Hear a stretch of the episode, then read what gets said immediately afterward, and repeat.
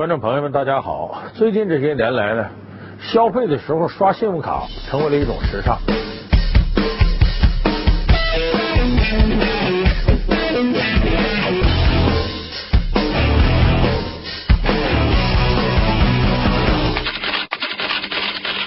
在这里边有一个基本的常识，就是你刷信用卡呀，等于是花未来的钱，但是你到未来你得按时还款。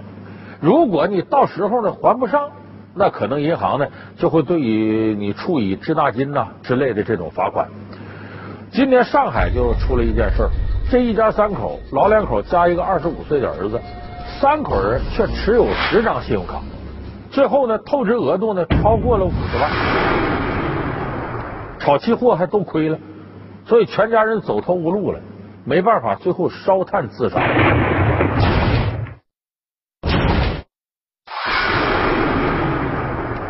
那么这出悲剧发生之后呢，很多人在慨叹呢，这信用卡呀也能害死人呢。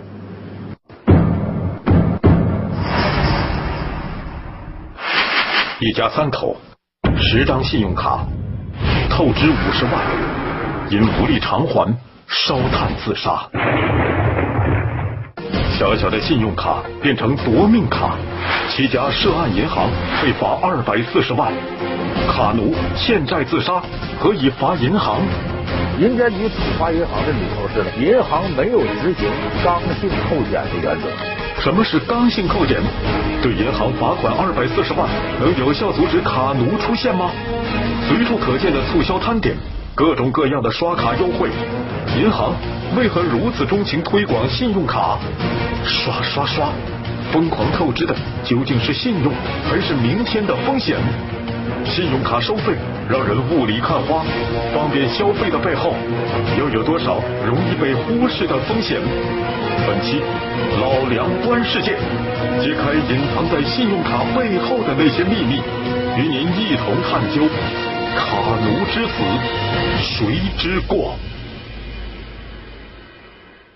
可能有的观众朋友啊，在看了这个新闻之后啊，会说：你看人家借钱你不还。按点还不上，你明知道自己还不上，你说你还借，这能怨谁呀？出了事你自己担着吧。当然，说这个话的人呢，可能会觉得个人的责任是最大的。可是有意思的是呢，最近呢，上海市银监局啊，针对这个事件，对于给这一家三口发卡的七家银行，总共处以二百四十万元的罚款。很多人说这跟银行有什么关系？他还不上，银行还是受害者呢，还亏了呢。那怎么能罚银行呢？这他个人的事儿啊！哎，银监局处罚银行的理由是呢，银行没有执行刚性扣减的原则。什么意思呢？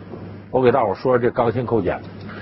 这刚性扣减的含义就是呢，你比方说银行给你发信用卡，信用卡信用卡，我得先看看你有没有这还款信用，说你的能力怎么样。所以银行一评估呢，比方说你家有台车或者有套房子，那好。呃，给你的额度，假如说，呃，给你十万块钱的额度，就是你可以最多透支十万，可以最多刷十万。那么呢，所谓刚性扣减是什么呢？你不是在一个银行办信用卡，比方说我在工商银行办信用卡，一评估给你十万额度，回头我要到到建行去评去。如果建行给你评估呢，说你呀，呃，这两年挣了两成了，那你有十五万的授信额度。那是不是就允许你办个建行的信用卡刷十五万呢？不是，必须得把工行那个十万扣掉，呃，只剩下这五万给你这额度，这叫刚性扣减。它保证呢，你的总体额度呢，在你还款的承担能力范围内。那么我们看这次的上海自杀这一家呢，办了十张信用卡，总共透支额度超过五十万。那即使是每个人的额度都到了十万块。三口人加一块也不过三十万，你最后能亏出五十万去，这明显呢，这些银行呢没有执行刚性扣减的原则，所以这个刚性扣减原则呢，也是银监局呢为了能够监督各家银行，就是你要保护在你这办卡人的利益，他能力没那么大，你让他去承担那么高的额度，他最后还不了，这你银行就有责任。近些年，卡奴式的悲剧也在屡屡上演。二零一零年。老周的儿子小周办理了十二张信用卡，涉及多家银行，授信额度达十三万元，但小周年收入不过两万多元，由于无力偿还信用卡债务，在倾尽所有帮儿子还清债务后，老周特意致电各家银行客服热线，告知对方儿子没有还款能力，今后不要再给他办信用卡了，并报出了儿子的姓名和身份证号码。一零年十二月十五号，钞票钞票统统还他，还他跟银行里统统讲清楚了，这钞票再不能收回来，对吧？因为阿拉本身就外头已经借了搿些钞票了，阿拉家不允许借了，全部帮我取消掉。没想到四个月后，小周又从九家银行办出了十三张信用卡，又欠了银行十几万元。最终，老周一家不得不卖掉唯一的住房，为儿子还债。卡奴就是指这类背负巨额信用卡债务，并且月薪或收入无法承受信用卡还款额的人。二零一三年中国信用卡产业发展蓝皮书显示，二零一三年逾期半年没有偿还的信贷总额为二百五十一点九亿元，比二零一二年增加了百分之七十一点九。可见卡奴越来越多了。那么，为何有这么多卡奴？又为什么会出现这么多的多卡族呢？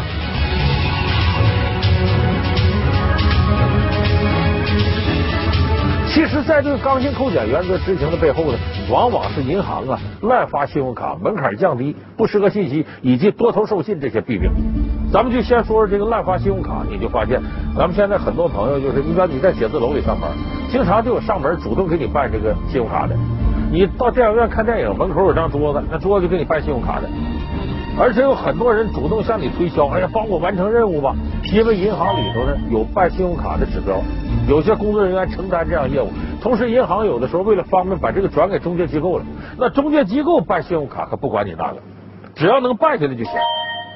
因为办信用卡有些基本的门槛，比方说你得提供你身份证复印件、你的工作证明、你的工资收入证明，有的要财产证明等等等等。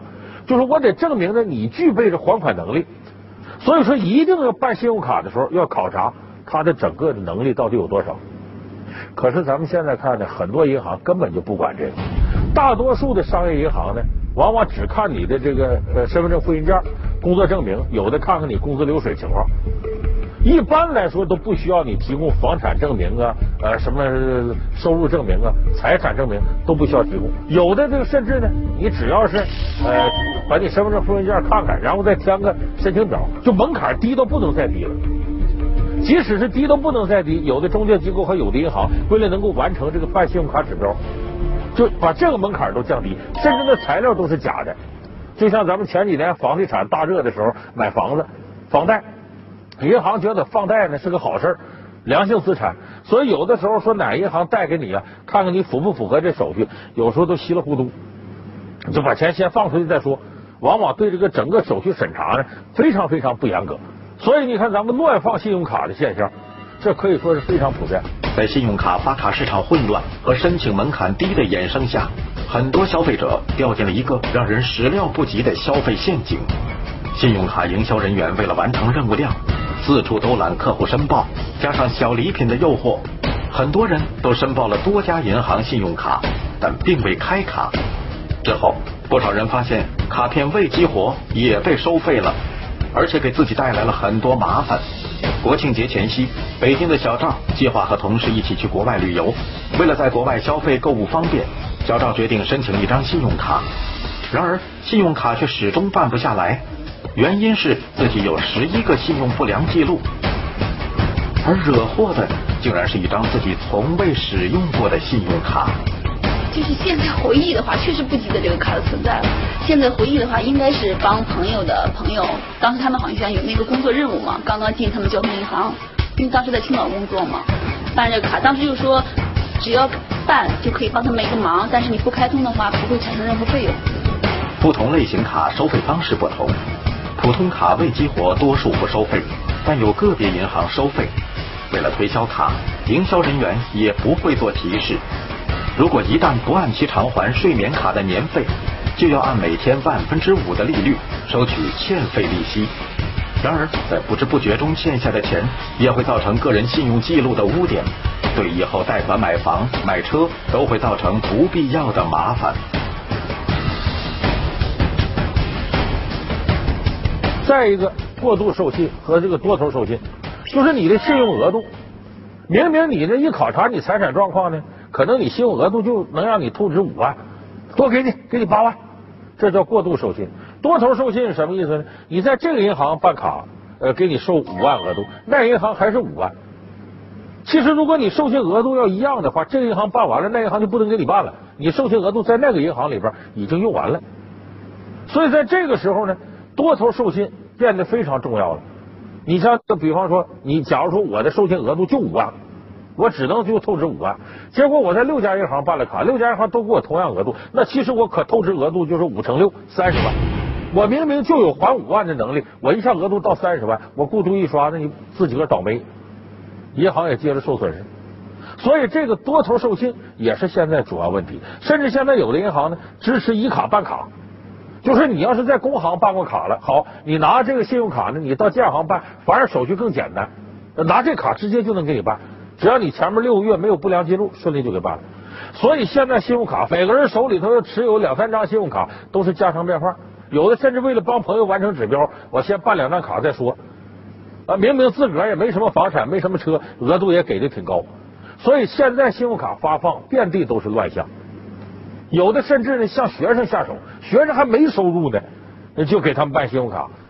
大学生没有经济收入能力，为何也能办理信用卡？银行热衷抢食大学生信用卡这块蛋糕，为了啥？为何说发放信用卡是一桩稳赚不赔的买卖？高昂的利息、繁杂的手续费、理不明白的扣款，在信用卡方便消费的背后。还隐藏了多少被忽略的风险？老梁观世界，卡奴之死，谁之过？正在播出。这前几年我记得中国之声，就中央人民广播电台啊，呃，当时报道一个新闻，在西安，哎，有一家大学给学校上万名学生就办了信用卡。西安电子科技大学的学生近日向中国之声的记者反映，他们从未申请办理过信用卡，但是查询时却发现自己名下平白无故的多出了一张信用卡。我从来没有办过信用卡，我就不认可这张卡，因为我就没没有我的签字嘛。学校财务处好像是办的，学生都不知道。那么这个事儿，他为什么说有的银行开始盯上学校了？因为啥呢？比方说给你这个呃任务，说一年你得办多少卡。那学校学生一届又一届的，那庄家不收年年都一茬又一茬，得多少啊？你要把这学校能包下来，那好几年的额度都完成了。再一个，这是银行争夺潜在客户的一个手段。假如说你第一次办卡上哪个银行，你这辈子都可能是这个银行用户。你不信？电视机前观众朋友想想，你现在用这卡，比方你用建行的、用工行的、用招行的，呃，用什么那个发展银行的，你第一次往往上这银行去办张卡，回头你这辈子都是他的用户。所以这是争夺潜在的用户。向学生下手，那我说到这儿呢，有不少朋友说老梁，你说这过了吧？这银行这么使劲发卡，啥招都想了，还降低门槛乱发。那问题是你要借了钱，你刷卡最后你还不上，那你借银行钱呢？那银行是最大亏损的，那他怎么还能容忍这个现象？这说不过去啊！其实这您就不了解银行发放信用卡的盈利方式了。你要知道这里盈利方式，你就会明白，就我们通常所说的卡农。他并不在乎这部分卡奴出现，只要卡奴的数量控制在一定范围，银行这个信用卡发放就是稳赚不赔，因为他有其他各种各样的方式，从使用信用卡的人手里把这钱给掏回来，甚至赚的更多。他为啥这么卖力气发信用卡？他甚至不怕出现卡奴。咱们这期重点其实就给大家说说，你看信用卡作为银行的收入，主要那么几大块啊，原来有年费呢，现在很多信用卡都取消年费了，主要是呢一个利息收入。一个是刷卡回佣收入，再一个手续费收入，啊，这里边也包括一些惩罚性的罚款，在里边都体现出来。你像最最重要的是利息收入，它这利息收入里头啊，有不少的账可以算。我们下面通过一段短片，你看看。提前享受生活，花明天的钱圆今天的梦，在一个个诱人的口号下，信用卡透支消费正成为很多年轻人生活中习以为常的行为。办卡时，信用卡的营销人员会称，只要你每个月交付最低还款额，就能享受万分之五的循环利息的无限期借贷。最低还款通常是透支额度的百分之十，也就是说，我们透支五千元，只需要还上五百元，就能避免高额的滞纳金。这就导致大家不知不觉的认为，只要每个月按时交够最低还款额度就可以了，循环利息每个月也就几十块钱而已。然而，很多人不知道，银行主要就是盯住这个循环利息，靠这个赚钱。二零一零年，北京的上官先生办了一张银行信用卡，四月份查看银行对账单时，他发现里面莫名其妙扣了一笔三百九十多元的利息。原来，三月份上官先生消费一万八千五百二十五元，还款一万一千零四十元，未还清余额七千四百八十五元。短短一个月产生的利息多达三百九十六元。带着质疑，上官先生拨打了银行的客服热线。因为如果您没有在您的到期还款日之前将您之前刷卡消费做一个全额还款的话，他就会按照您之前消费的总额，用账第一天开始全额计收每天万分之五的利息了。上官先生的遭遇，我们从中可以得出这样的结论：比如消费者用信用卡消费了一千元，后来还了九百九十九元，只有一元没有还清。但银行计算利息时不按一元计算，而是按照一千元算，这样算出来的利息远远超过消费者的预期。我觉得这对我们消费者来说极不公平。我觉得银行算利息的话，顶多也只能是算我剩下来的这一部分没有及时还上钱的这个利息，而不是算我消费了多少全款的这个利息。除了这个利息收入是大头以外呢？还有刷卡回佣收入，什么意思？就我们到饭馆啊，到哪儿啊去刷卡，一般来说，你那个消费那个机构会给银行返点，大概返百分之一左右。就你在这儿，比方说消费这一百二十块钱，他给银行返一块块钱，你可别小瞧这数，那得多少人到各个地方消费呢？这是一笔不小的收入。再有就手续费收入，你咱们很多人拿信用卡提现金，就知道我们刷卡是没手续费的，可是用信用卡提现金要手续费。有的银行是百分之一，有的是千分之五，有的是本地不收，到其他地方消费大概收百分之一，啊，这个各地方规定不一样。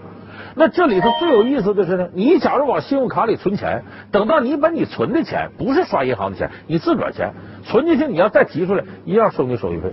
我取完钱以后，听他们说要扣扣钱，我也不知道扣什么钱。这一千块钱是我自己存银行卡里边的，又不是透支，他银行凭什么扣？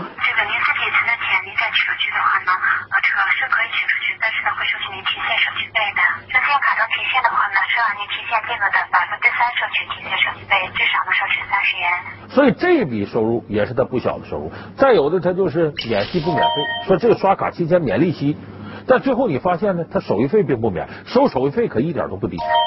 所以说这些综合到一块你就发现，比方说银行发放一百张信用卡，这里头有那么七八个人成为卡奴，根本不影响银行的利润。那么最后成了卡奴了，这方面我们应该怎么样去避免呢？时尚带来的虚荣心，提前消费产生的快感，刷信用卡变成了时尚一族。你有信用卡吗？你是否了解信用卡背后的风险？提前享受生活，花明天的钱圆今天的梦。诱人的口号真的靠谱吗？多卡消费，以卡养卡，还款时拆东墙补西墙，卡奴如何被卡所困？本期。老梁观世界，听老梁给你支支招，教你如何理性消费。卡奴之死，谁之过？稍后继续播出。十张信用卡透支五十万，因无力偿还烧炭自杀。小小的信用卡变成夺命卡，七家涉案银行被罚二百四十万。卡奴欠债自杀，可以罚银行？银监局处罚银行的理由是：银行没有执行刚性扣减的原则。什么是刚性扣减？对银行罚款二百四十万，能有效阻止卡奴出现吗？随处可见的促销摊点，各种各样的刷卡优惠，银行为何如此钟情推广信用卡？刷刷刷，疯狂透支的究竟是信用，还是明天的风险？信用卡收费让人雾里看花，方便消费的背后又有多少容易被忽视的风险？本期老梁观世界，揭开隐藏在信用卡背后的那些秘密，与您一同探究卡奴之死，谁之过？那么最后成了卡奴了，这方面我们应该怎么样去避免呢？那咱有自己的办法能规避这种侵犯，那怎么办呢？首先我说，咱得分析分析成为卡奴人的心理。第一个呢是，他刷信用卡呀有点不心疼，为啥呢？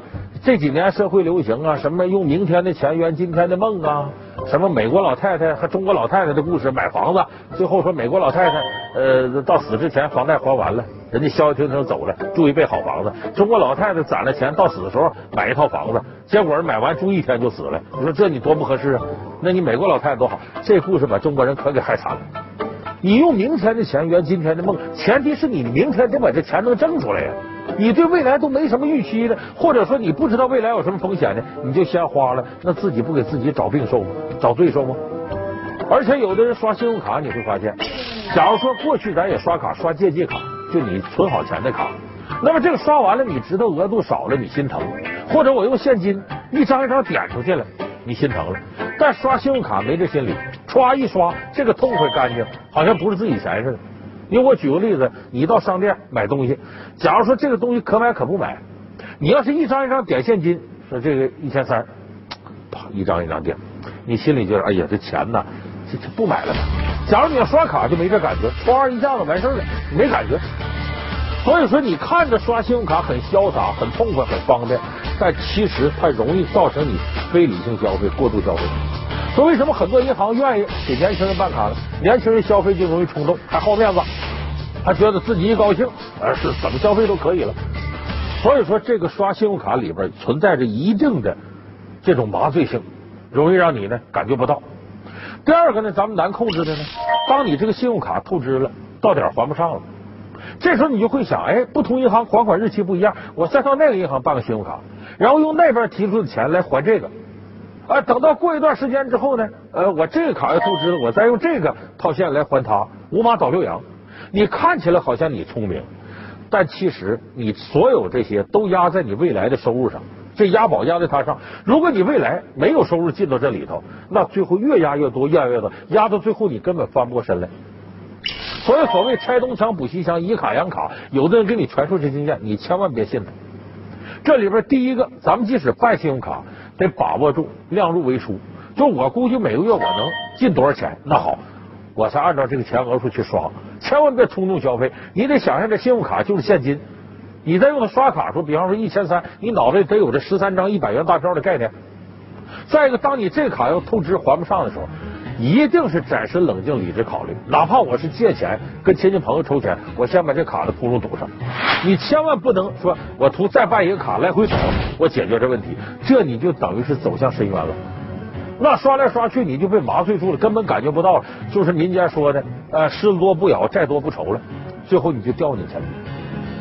所以我说这些关大家一定要把牢了。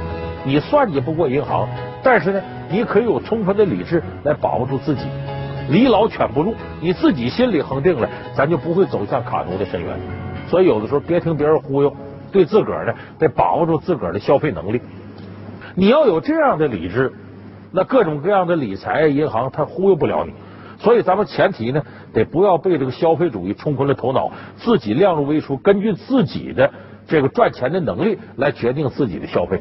其实社会不定怎么发展进步，不论向哪个方向发展，这种买和卖消费。和你自己收入的关系都不会有改变，大家千万不要被现在眼花缭乱的各种消费欲望冲昏了头脑，也不要被各种各样的银行机构向你推销信用卡的时候说的天花乱坠就把你忽悠住了。所以说，你要想在这个社会活得好啊，活出质量来，一旦要成为卡奴，你永远记住欠人钱那个滋味实在是太难受了，而且欠人钱早晚你得还，不论以什么样的形式。好。感谢你收看这期《老梁观世界》，我们下期节目再见。